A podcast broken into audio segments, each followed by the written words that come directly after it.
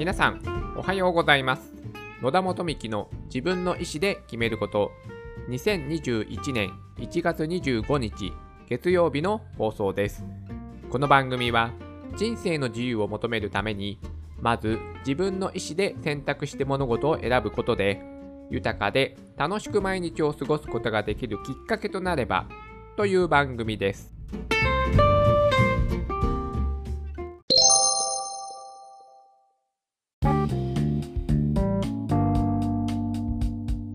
今日は人に伝える時には言葉選びに気をつける大切さについてお話をしたいと思います今年からスタンド FM という音声配信プラットフォームにも番組を配信しております。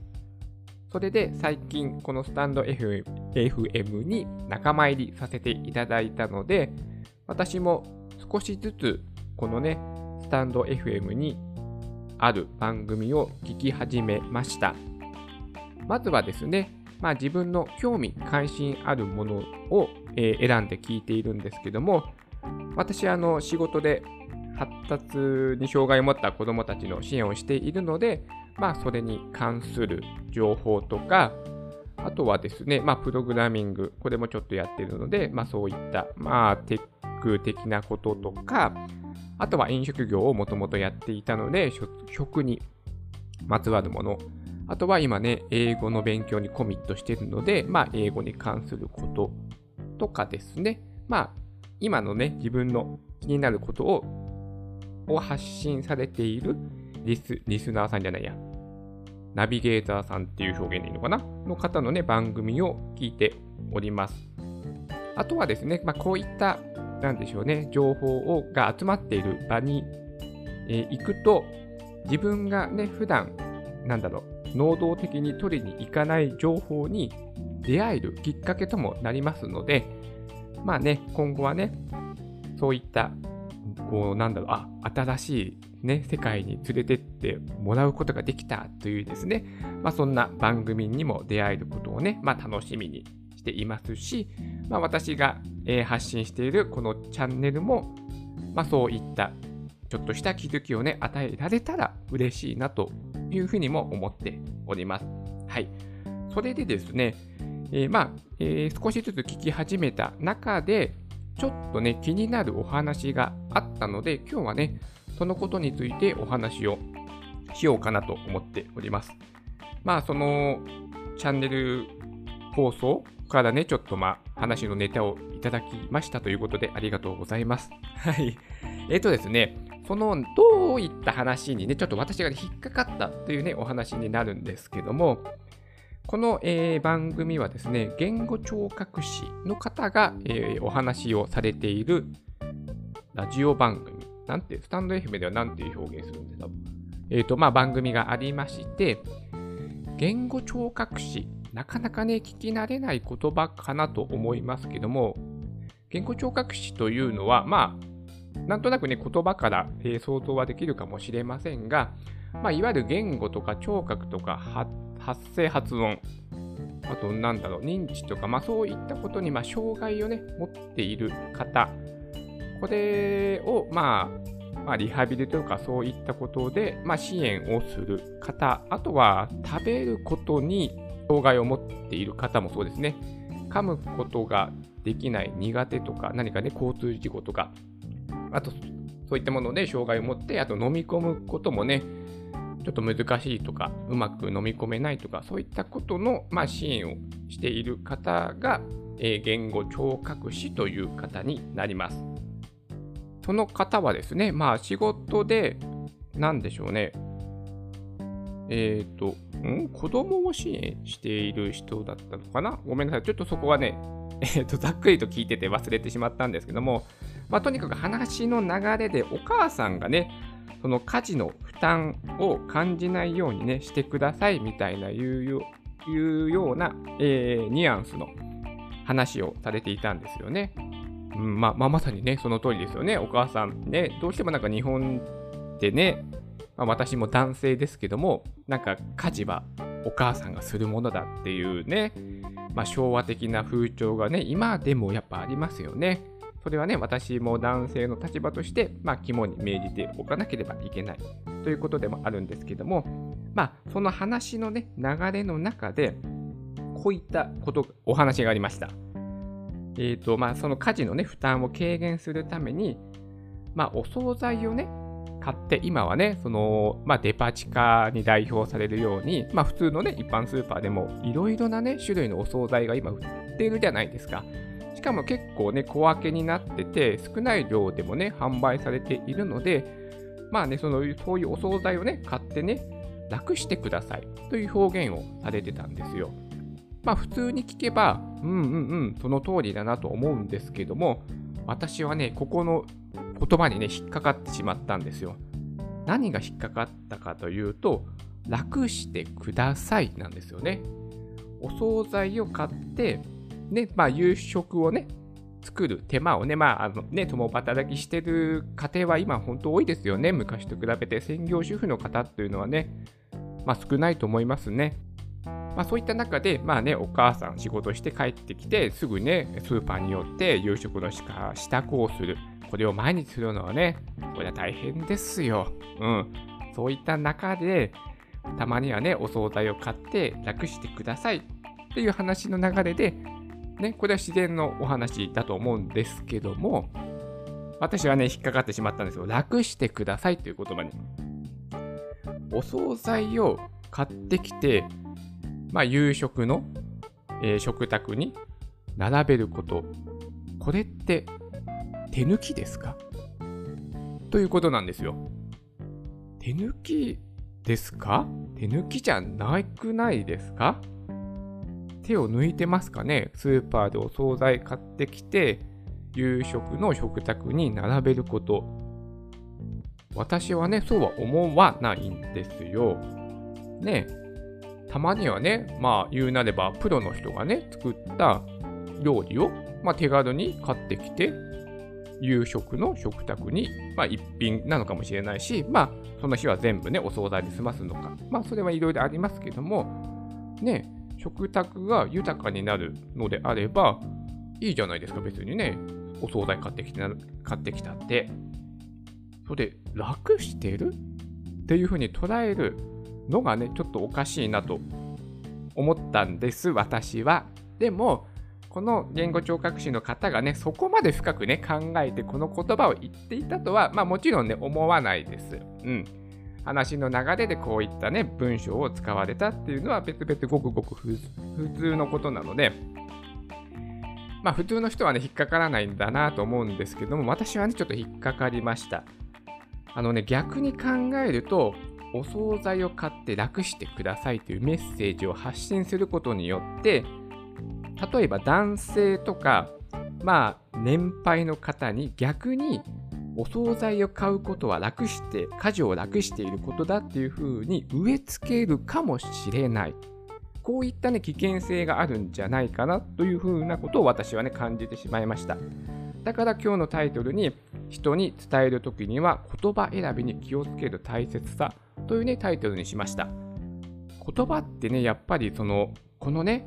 今、音声メディアをね、私も発信しておりますが、言葉ってね、やっぱすごいね、その無意識に聞くこともできるし、結構植え付けられる恐れがある。つまり、印象操作。まあ、うがった見方をすると、印象操作もできてしまうわけなんですよ。言葉ってやっぱ強いと思うので。だから、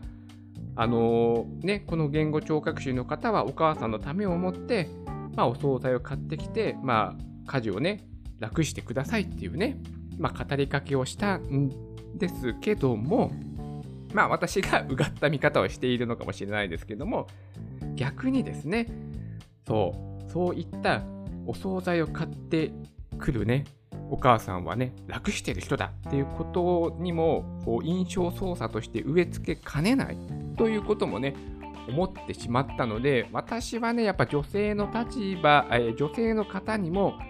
こういったね、言葉はね、あの使わない方がいいかなと思います。楽してないですから、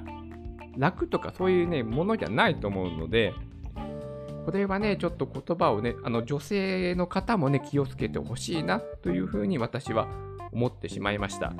どうしてもね、その手作りこそがいいんだっていうね、ことを言う方ってね、今でもいるじゃないですか。たまにね、ツイッターでもね、なんか遠慮することありますよね。うん。手作りじゃないとね、お母さん、子供に対してね、愛情を注いでないんじゃないのか。とかですね、もう本当私はのいつの時代の話をしてるんだよってね、思ってしまうんですけども、まあ、未だにね、いますよね。うん。もうね、なんでしょうね。こういった、うん、今はそのね、もうなんでしょう、インターネットもね、当たり前の世の中になって、ね、もう世界中のあらゆる情報に触れられる世界ね、であるので、このね、いろいろなね、もっとちょっと視野をね、広くね、してほしいんですよ。手作りがね、善みたいな考えってまだまだありますよね。これをね、私はね、あの日本の人はね、改めてほしいと思います。はい。もうちょっと、もう視野をね、広く持ってほしいということを思ったりもしてね、今日はね、この話題を今日はね、お話しさせていただきました。楽してないですよね、お惣菜買ってきてだと美味しいし、そっちの方がね、まあ、いいっていう言い方もあれですけども、たまにはね、いいじゃないですか。ねえ、ね、夕飯の食卓も豊かになるし、まあ、一品買ってもね、いいし、まあ、特にね、揚げ物なんてね、皆さん家で揚げます？私はもうね、家ではね、揚げ物しないですよ。うん。まあ、確かにね、あの、言う、手作り美味しいっていうのはね、まあ、それはもうもうもうごもっともな意見でね、よくわかります。私もね、あの、子ども食堂というボランティア活動をね、しておりまして、で、その時にはね、あの、えっと、その活動はその地域のコミュニティっていうのが目的なので、みんなでね、一緒に、まあ、ボランティアさんとか、子供たちとか、ね、一緒に夕食を作ってみんなで食べるっていう活動をしているんですけども、なので、目的はコミュニケーションなので、まあ、手作りでね、もちろん夕食を作ります。まあね、それも楽しいですよね。楽しいし、そう、たまにね、その、コロッケをね、作った時なんかは、やっぱりね、手作りのコロッケってね、美味しいなってね、確かに思います。うん。確かに手作りのものは美味しい。はい。それはもちろんわかります。うん。でも、手作りのものが美味しいから、それが、えー、子供への愛情表現だ。っていうことには私はつながらないとも思いますし、また、美味しい、美味し美味しいから、えー、子供に愛情を注いでいるというのはちょっとつながらないと思いますので、まあ、そういったですね、本当の固定概念というかね、もう古く良き日本の昭和の考え方、古き良き日本でわかんないかな、言ってること。ね、そういったね、もう考えをね、うーん、狭いですよ、もう考えが。ね、もう今は本当 YouTube とか SNS とかでもういろいろなね、国の人とね、コミュニケーションが取れる時代において、こんなね、もう狭い日本のね、東洋の小さな国のね、中にとどまった考え方で、どうすんだと。うん。ね、もうちょっとね、日本人はね、視野を広げてほしい。べきだ。べきだって言っちゃいけないんですね。した方がいいんじゃないかなと私は思います。はい。アイメッセージでね、お話ししようかな。私はそう思います。はい。特にですね、えー、だんだん話がそれてくるからやめようかな。はい。今日はね、このぐらいにしたいと思います。やっぱね、ちょっとね、私引っかかったんですよ、やっぱりね。うん。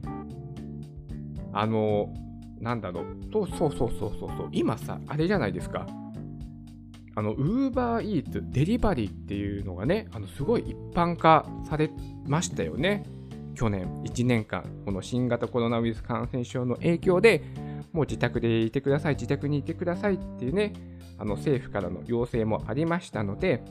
このデリバリー、まあ、代表として UberEats、これ本当にね、街中で見かけるようになりましたよね。特にね、マックの前とか。ね、もう待機してらっしゃいますよね。まあ、そういったことで、これにね、別に批判って聞かないですよね。ね。デリバリー頼むなんてね、もう家事を楽している、ね、とんでもないなんていう声は聞かないですよね。ねなぜデリバリーは良くてお惣菜はダメなの？あ手作りじゃないとダメなの？ねデリバリー頼むんじゃなくてちゃんとねスーパーに買い物行って毎日夕食を作りなさいなんていう声はあんまり私は聞かないんですけどもねデリバリーは批判されなくてお惣菜を買ってくるのは批判されるとかなんかよくわかんないんですよね。そう、そう、そうなんです。総じてよくわからない。はい。うん。ということなので、これはね、もう、まあ、時代というのもありますし、まあ、そういったね、何か古い考えに固執している方たちは、もうちょっとね、あの、柔軟に考えて、まあ、時代というのもありますから、これにはね、あがらえないですよ。時代の流れ。うん。これはね、まあ、要所要所でね、受け入れてほしいなというふうに思いますし、そんな風にね、考えたら、まあ、何よりね、自分自身がね、苦しいと思うんですよ。そんなのいちいちね、何？批判的に文句言ったってしょうがないじゃないですか。はい。なので、えっ、ー、と、なんだ？だから、その、そ、言葉選びではね、そう気をつけたいねっていうね、お話を、えー、この、お惣菜を買っお惣菜を買ってくるなんて楽してるっていうね、この一文から、まあ人に伝えるときはね、言葉選びに気をつけないとね、いけない